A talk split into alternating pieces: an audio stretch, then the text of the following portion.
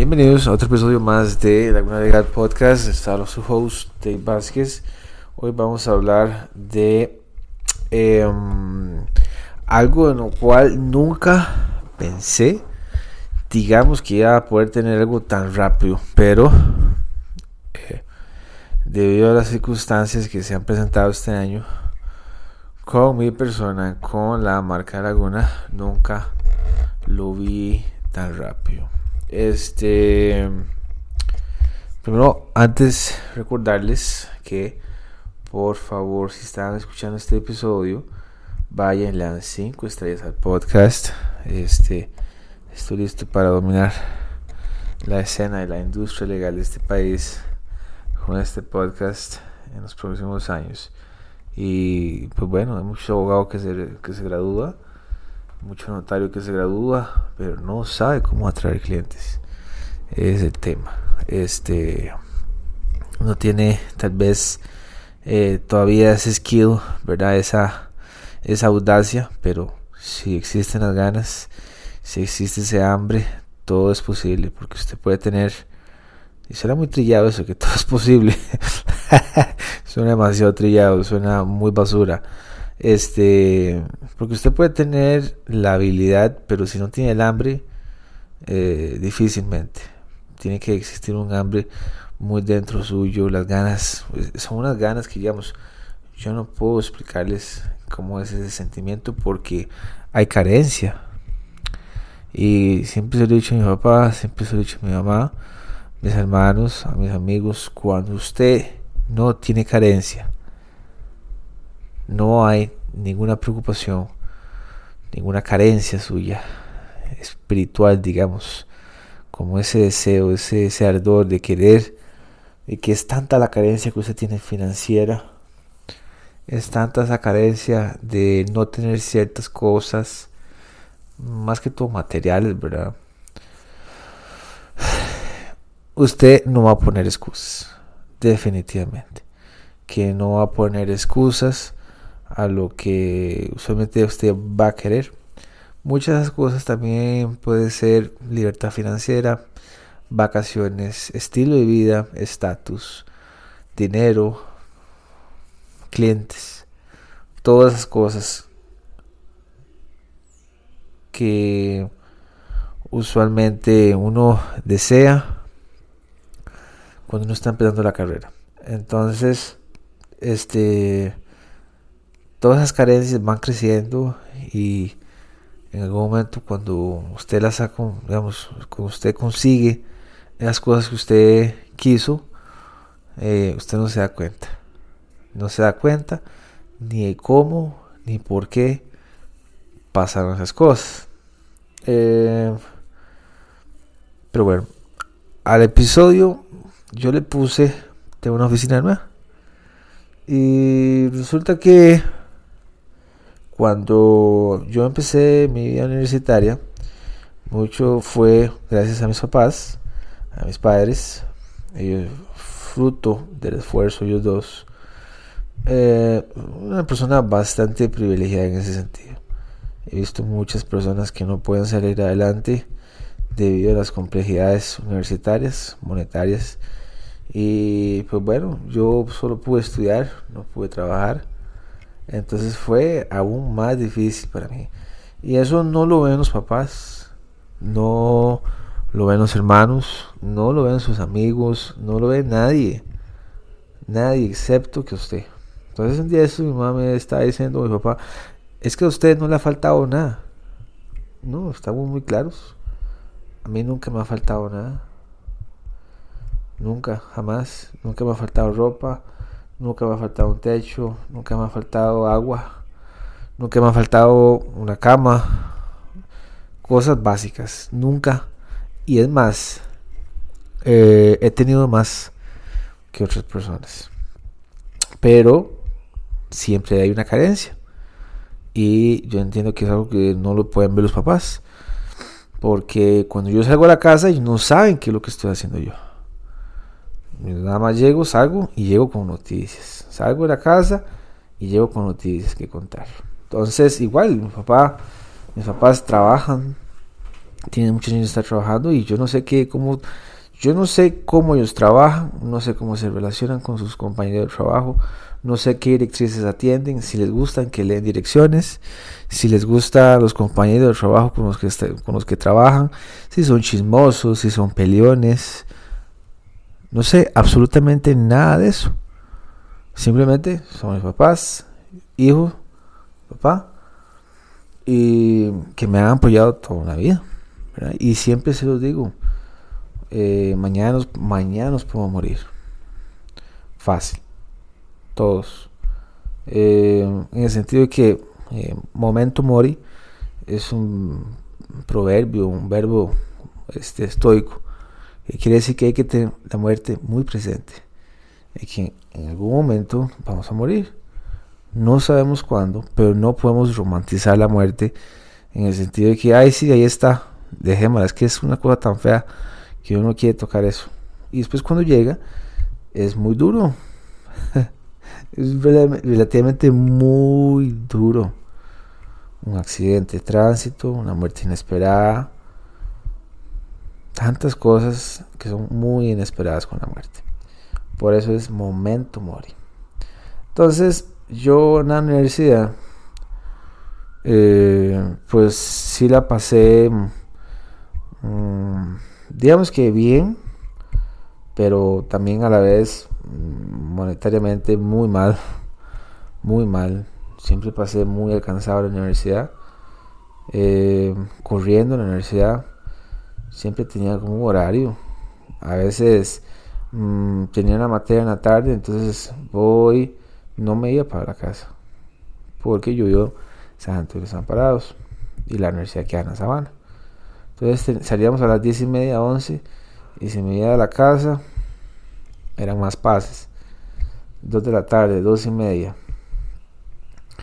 Para después salir a las 3 y media, 4.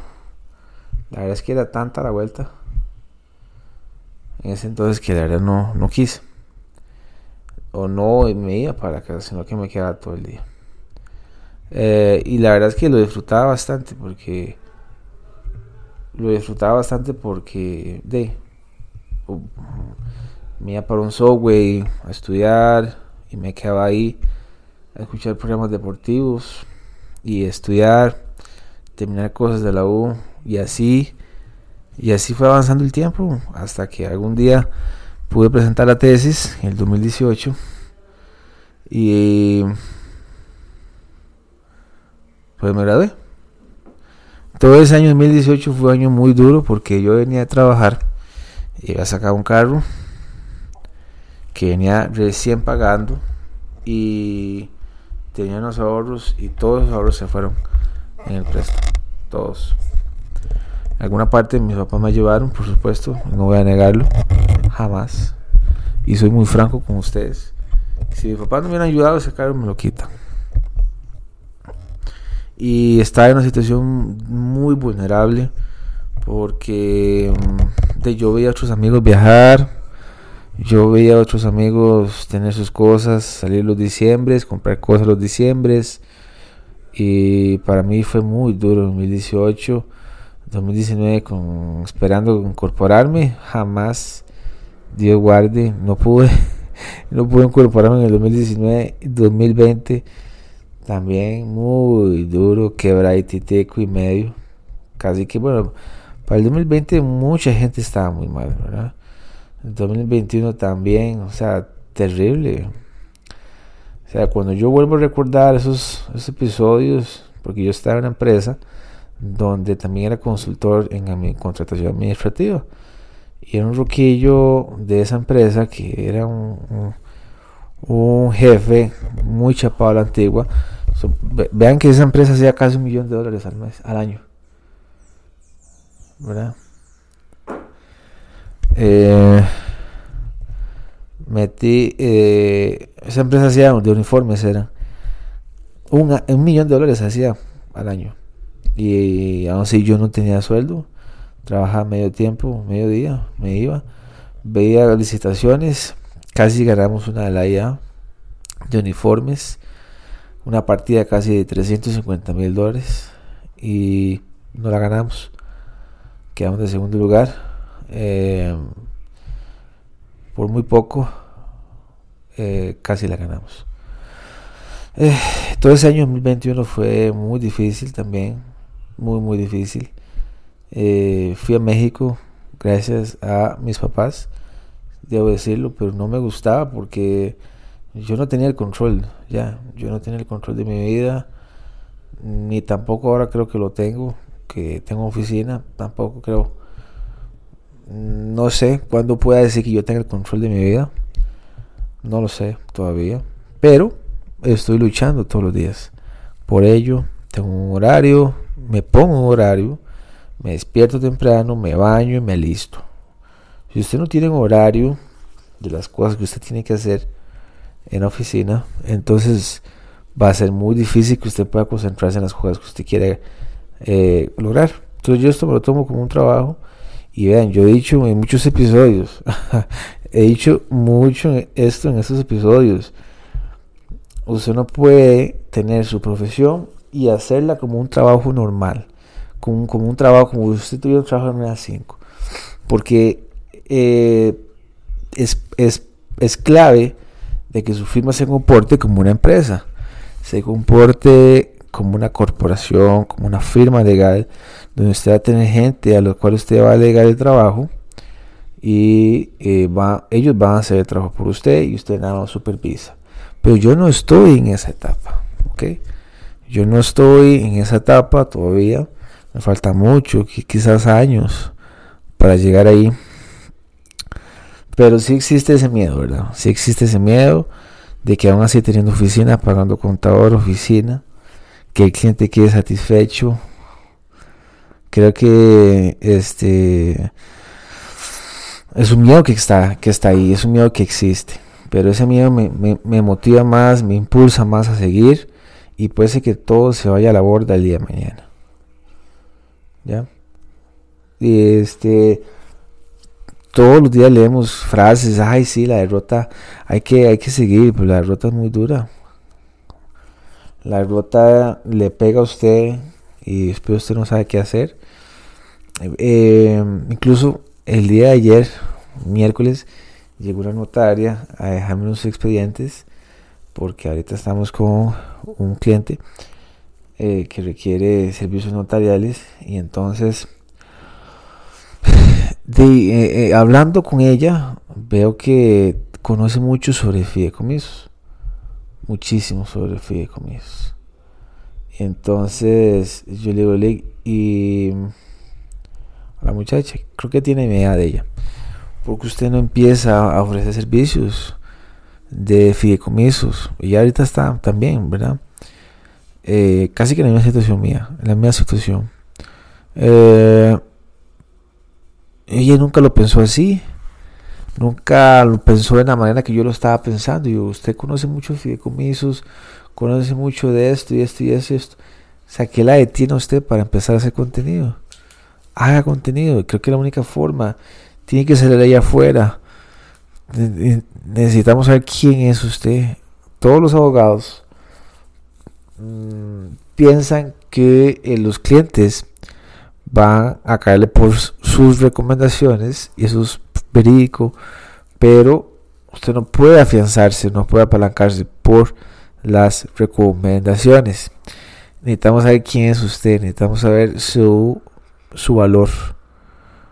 Para que no le digan a usted el día de mañana, ay licenciada, ay licenciado, ¿cuánto me sale la sociedad anónima suya? Es tanto, ay no, está muy cara Ok. ¿No puede ser un precio? Sí, de sí, venga. Eso es un indicio de que muchos de sus clientes no, lo conocen a usted.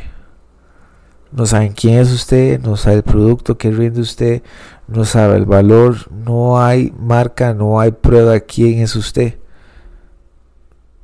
De ahí vienen los descuentos, porque no hay un valor que usted nos demuestre que sí, que se debe pagar a tabla, que sí, que no se puede. Estamos muy de acuerdo en eso.